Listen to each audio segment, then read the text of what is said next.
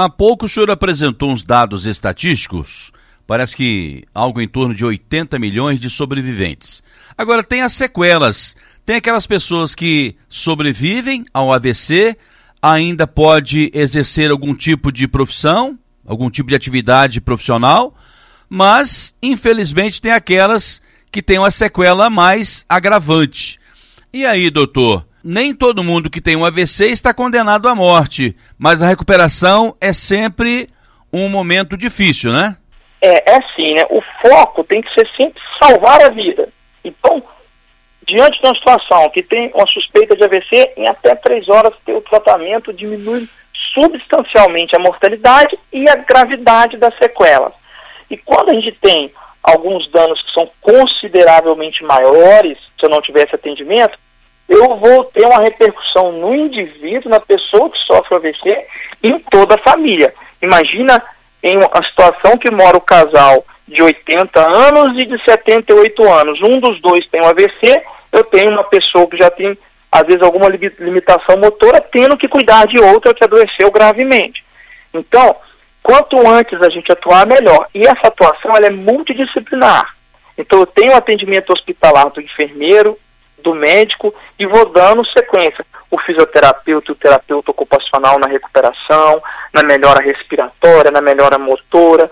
Eu tenho a atuação da equipe médica, da equipe de enfermagem, pessoas que vão atuar imediatamente para que as coisas vão tendo uma, uma, menor gravidade, seja através da instituição de medicamentos, de fisioterapia, de informação dos familiares para evitar é, sequelas ou, ou condutas futuras, né? Como lidar com o paciente acamado pós-AVC, como evitar as escaras, as feridas, como evitar as lesões do ombro de subluxação, como levantar essa pessoa, como fazer o banho de leite ou a troca, ou auxílio na mobilidade da casa, né?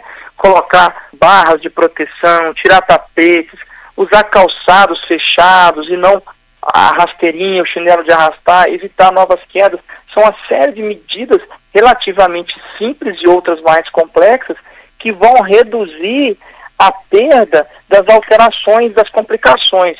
Né? Que, quais são as complicações e alterações com gravidades maiores? Alterações comportamentais e cognitivas, então pode gerar depressão, demência, alteração da fala, dificuldades para se alimentar, constipação intestinal, uma epilepsia futura por causa daquele acidente, e aí a depressão, a ansiedade, outras complicações decorrentes aí da imobilização e do entupimento do vaso sanguíneo e, e da perda daquele local, da funcionalidade daquele local cerebral que aquele vaso era responsável por, por nutrir. Doutor Gerson, é possível ter um AVC e não perceber? Sobre é, é possível um AVC menorzinho e às vezes gerar só uma alteração de comportamento, uma irritabilidade ou uma fala desconexa por um período curto e, depois a pessoa voltar ao normal, se for um AVC menor ou se for um ataque isquêmico transitório, que é um entupimento arterial por vasoespasmo ou por um pequeno trombo que se dilui sozinho, ou aquele fechamento do vaso que depois reabre sozinho, que é o ataque isquêmico transitório, a pessoa pode retomar a vida normalmente.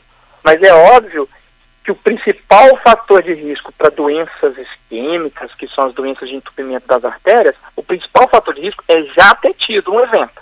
Então, se eu já infartei, o meu, risco, o meu risco de infartar é maior do que da população que nunca infartou. Então, diante de pequenos sinais e depois de tendo aí uma confirmação de que foi um AVC, a gente entra com prevenção secundária, com maior atenção, com redução dos fatores de risco de forma mais intensa para que a pessoa não tenha um segundo, ou um terceiro, ou um quarto AVC e vá aumentando a gravidade da sequela. Mas o sujeito, quando nasce, ele pode escolher se vai ter ou não AVC no futuro? Ô Sodré, se a gente fala que 90% dos fatores são evitáveis, 90% das pessoas têm a possibilidade de escolher se vai ter ou não. E aí entra nessas medidas preveníveis que a gente falou. Inclusive, o Instituto de Saúde canadense, né, o Serviço de Saúde Nacional do Canadá, há um tempo atrás ele fez um vídeo muito interessante que falava como serão os 10 últimos anos da sua vida se você fizer exercício físico ou se você for sedentário. E aí a diferença é exatamente pessoas de mesma idade de 72 anos, ou de 80 anos, ou de 90 anos, praticando natação, caminhada, ou pelo menos consegue é, não ser dependente para se locomover, e às vezes a pessoa que não praticou exercício físico, não teve um hábito de vida mais saudável, com complicações hospitalares, acamada, necessitando de aparelhagem, de um uso maior de medicamentos, 5, 6, 7, 8 medicamentos, enquanto às vezes uma pessoa chega aos 80 sem nenhum medicamento. Então, a escolha é muito nossa, sim, né? A gente bate muito na tecla aqui do nosso programa que a saúde está dentro de nós. A busca por ela está em melhorar os relacionamentos, em não se desgastar e se estressar com aquelas coisas que não vale investir energia psíquica. Então eu vou investir a minha energia vital naquilo que me traz resultados positivos. Então os relacionamentos positivos, o sono de qualidade, pessoas que me trazem positividade e satisfação, e também o exercício físico, o controle da hipertensão, o controle do diabetes, a redução do sal, da gordura, do carboidrato. Então eu invisto a minha energia em coisas que me trazem qualidade de vida imediatamente, então eu já percebo o efeito e isso me estimula a continuar. Não é só uma poupança que eu estou depositando para colher no futuro, eu já estou colhendo imediatamente. Então é, é muito inteligente fazer isso porque o retorno é imediato. E a longo prazo, obviamente, eu vou ter um retorno com ganho de anos de vida, com redução do risco de AVC, de infarto, de tumores, de uma série de doenças que vão afetar a minha qualidade de vida no futuro ou me tirar anos de vida. Doutor Gerson, durante um AVC, milhões de células cerebrais morrem. Elas não vão fazer falta? Sim, Sodré. Boa parte das vezes essas células fazem falta. Assim como o infarto pode gerar uma insuficiência cardíaca por morte do músculo cardíaco, então as células cardíacas vão fazer falta para bombear o sangue, o cérebro ele é responsável pela nossa consciência, ele que nos torna conscientes. A gente sabe o que, que é estar vivo, o que, que é sentir, o que, que é, é sentir sentimentos e sentir questões físicas, o tato, né, o calor, o prazer, a sensação agradável, a vibração. Se eu mato aquela célula cerebral responsável por uma determinada área, eu não vou sentir mais aquela área. Então eu posso perder o tato ou o movimento, ou a capacidade de elaborar a minha fala, o meu raciocínio, ou até elaborar o meu movimento, certo? Ou simplesmente uma alteração motora que me atrapalha a falar, ou que me atrapalha a, a, a locomover. Então a, aquela célula ela perde a função que ela tinha. Então pode fazer falta sim. Quando é um caso menor, às vezes a plasticidade cerebral consegue retomar, consegue através de novos estímulos recuperar aquela área.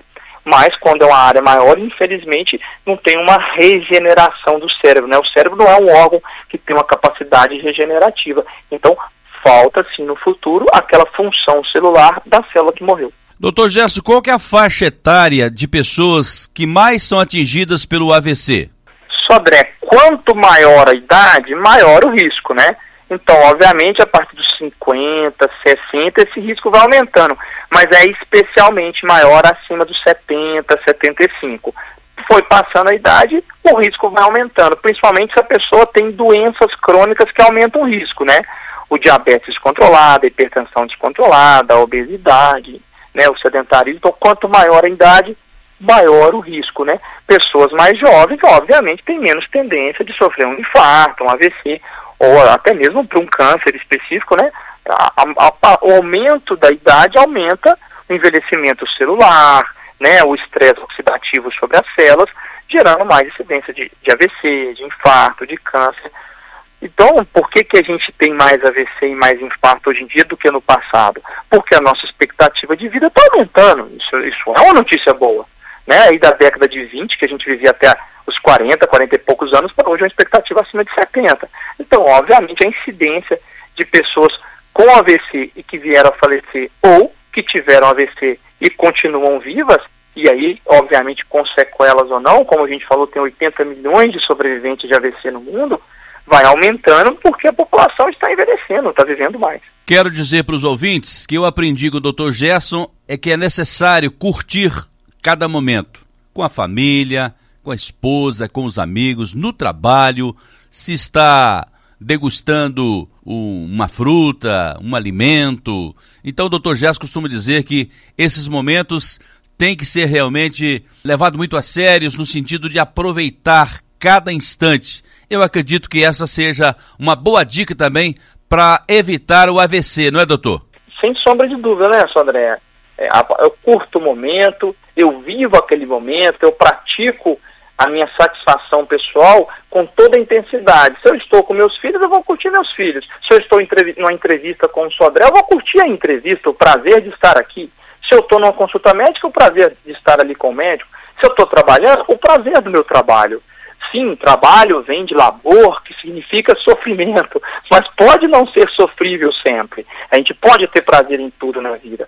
E prestar atenção no próprio corpo, do que eu gosto, qual a sensação física que eu gosto, sempre estimular os sentidos da visão, do olfato, do paladar, do tato. Isso traz concentração sobre nós mesmos, isso traz momentos de intimidade consigo, aquele momento que é só seu, que você se aproxima da sua criança interior, aquela criança que tinha sonhos, que tinha desejos e que te conhece muito bem. Então, geralmente, diante de estresse, de momentos de dificuldade, a gente se re... tenta se reaproximar dessa criança que traz conforto, ela é um ambiente confortável, tal qual o seio familiar costuma ser.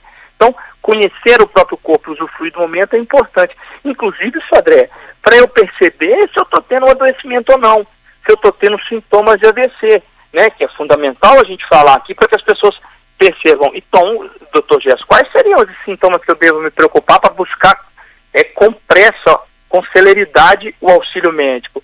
Se eu tenho uma diminuição ou perda súbita de força na face, no braço, se cai um lado do rosto, se eu perco a força num braço ou um lado do corpo inteiro, se eu tenho uma, alteração súbita de sensibilidade ou sensação de formigamento na face, no braço ou na perna, uma coisa súbita, pode sim se tratar de um AVC. A gente tem que ficar atento. Muitas vezes eu vou chegar até o hospital e não vai ser. Nossa intenção não é gerar sobre as pessoas estresse excessivo, e sim informação com algum tipo de qualidade que possa ajudá-las a decidir não queremos trazer estresse, mas também não podemos ser levianos de não passar os fatores de risco. Então, se eu tenho uma perda súbita da visão de um olho só, ou mesmo dos dois olhos, eu tenho que buscar imediatamente atendimento médico. Uma alteração na fala, uma dificuldade particular à fala. Eu penso o que eu quero falar, mas eu não consigo articular a minha fala. Eu não consigo expressar ou compreender a linguagem daquela pessoa que está tentando falar comigo, ela pode estar tá tendo AVC. Ou eu percebo isso em mim, eu posso estar tendo. Então, às vezes uma dor de cabeça súbita intensa sem uma causa aparente. Ah, não é uma dor de cabeça que eu sempre tenho. Então, obviamente que a chance de ser um AVC vai ser muito baixa. Mas eu não tenho dor de cabeça, de repente uma dor lancinante, uma dor muito intensa, com alterações neurológicas associadas, né, perda de força, de fala, obviamente eu devo buscar um atendimento médico. Pode ser uma dor de cabeça de origem neurológica, causada por um AVC.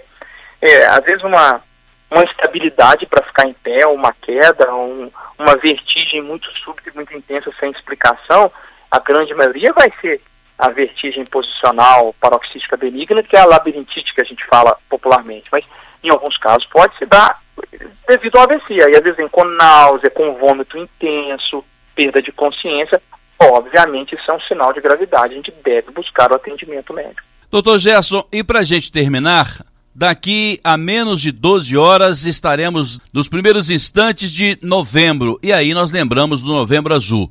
Só que hoje é dia 31 de outubro, o último dia do Outubro Rosa. Eu gostaria que o senhor falasse um pouquinho para homens e mulheres sobre o Outubro Rosa e sobre o Novembro Azul, doutor Gerson. Sodré, Primeiramente, o fato de estar acabando outubro não acaba o cuidado em saúde geral, seja com a mama ou seja com o corpo da mulher como um todo. Então, vamos continuar praticando hábitos de vida saudável durante todo o ano. Nem que a gente quisesse fazer o rastreio de todas as mulheres de outubro, a gente conseguiria. Né? Então, vamos aproveitar que outubro, estamos empolgados, vamos fazer o rastreio do câncer de mama para todo mundo. Não teria espaço para todo mundo, a gente tem que diluir isso durante o ano. Então, persistir esses cuidados em saúde. Com a entrada do Novembro Azul, durante muito tempo, o foco foi o câncer de próstata. O câncer de próstata, ele é importante, ele continua importante. Acredita-se que de 7 a cada mil homens, no intervalo de 10 anos, sete podem vir a morrer de câncer de próstata. Mas os fatores preveníveis do câncer de próstata vão muito além do rastreio convencional com o toque e o PSA. Os fatores preveníveis estão muito mais no cuidado com a saúde, tal qual a gente falou sobre o câncer de mama nesse sentido. Então, buscar hábitos de vida saudáveis traz qualidade de vida e anos de vida, inclusive anos de vida com qualidade. Então são coisas que andam de mão dadas. Então, entrando no Novembro Azul, seguimos batendo na tecla do autocuidado, do autorrespeito, de buscar exercício físico, alimentação saudável, sono de qualidade, boas relações humanas, redução de estresse, respeito ao próximo. Respeito e empatia diminui estresse. Por quê? Porque diminui conflito, diminui desgaste. Então eu ganho anos de vida. Meu coração para de acelerar desnecessariamente, de liberar adrenalina no corpo desnecessariamente. Isso me traz anos de vida e anos com qualidade.